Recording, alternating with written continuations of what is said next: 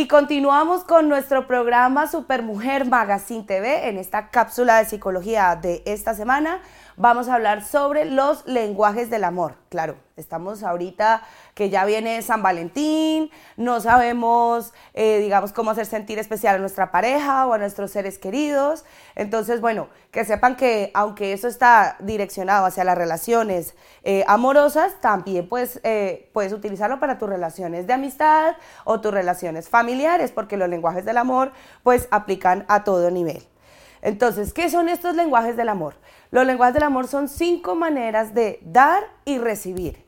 Cinco maneras distintas que si tú las miras y las vamos a, explorar aquí, tú tienes una o dos favoritas, sobre todo una favorita, tanto de recibir como de dar, que es como eh, la forma en la que tú expresas el amor, por eso es un lenguaje. Y bueno, lo, eh, esta teoría lo que dice es que, bueno, para tener una convivencia sana en pareja, lo ideal es que tú también conocieras el lenguaje del amor de tu pareja o de la otra persona de, con la que te estás relacionando, para así también poder eh, llenarle su, su, botecito de amor y que esa pareja pues se mantenga. Entonces, bueno, uno de estos lenguajes, bien, como les digo, vamos a empezar a, desglosar cada uno de los lenguajes para que ustedes identifiquen allá en casita cuál es su lenguaje favorito o el lenguaje favorito de esa persona con la cual se quieran relacionar. Em, ahorita que viene San Valentín y demás, y bueno, en cualquier día de su vida. La primera es, pues, las palabras de afirmación palabras, mensajes, cartas, decirlo, hablar contigo, comunicación, afirmación, tener ese te quiero, esa, ese, ese es el lenguaje principal pues, de las personas que prefieren escuchar siempre palabras que les recuerden que los quieren, que son queridos, que son amados. Recordemos que estos lenguajes también los hemos aprendido en nuestra niñez, de alguna manera los hemos replicado y cómo lo veíamos en nuestras casas, con nuestros padres, pero también en la medida en la que hemos desarrollado nuestra propia personalidad, hemos elegido un favorito.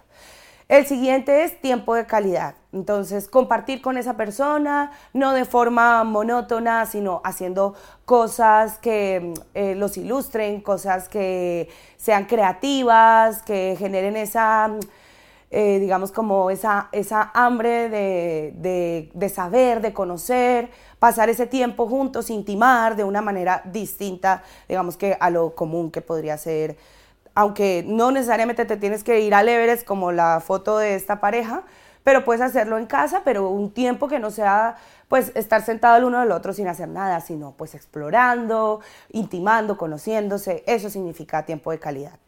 Lo siguiente, bueno, regalos y detalles, más claro no canta un gallo. Entonces, regalos, presentes, que no necesariamente tiene que ser algo costoso, con que sea un detalle de se acordó de mí y me tiene comida, o se acordó de mí que es mi cumpleaños y tiene un detalle conmigo, un viaje que, hicimos juntos, una experiencia. Eso, son, eso es lo que implica este lenguaje de regalos y detalles. Y actos de servicio. Algunas personas también eligen y encuentran reconfortante que les demuestren el afecto con actos de servicio, con apoyarlo en alguna tarea de la casa, con apoyarlo en algún momento difícil, con estar presente para él, para ella. Esto es lo que significa este lenguaje de actos de servicio. Y bueno, y contacto físico, los mimos, los abrazos, los besos, la sexualidad, la intimidad, todo lo que tenga que ver con ese contacto físico eh, es importante también para eh, esa persona que elige este lenguaje. ¿Qué quiere decir esto? Ya llegando aquí al final. No quiere decir que si te gusta uno, no te gustan los demás. Realmente todas son formas de dar amor. Lo que pasa es que hay una forma que es tu favorita. ¿Ya la has identificado? Bueno, Revisa, revísalo y mira también con la persona con la, que te quiere relacionar. Sería un buen ejercicio que también le preguntaras o aprendieras cuál es su lenguaje para tú así poderle expresar de esa manera y esa persona se sienta, se sienta querida. Y se acabe esta continua mm, queja de no me siento querido o no me demuestran cómo quiero el cariño. Bueno, también convendría que tú a tu pareja o esa persona con la que te estás relacionando le dijeras cuál es tu lenguaje para que esa persona también tenga la oportunidad de expresarte el amor de la forma en la que a ti te gusta recibirlo.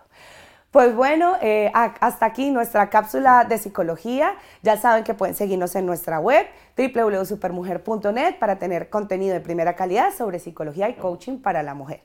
Continuamos con el programa.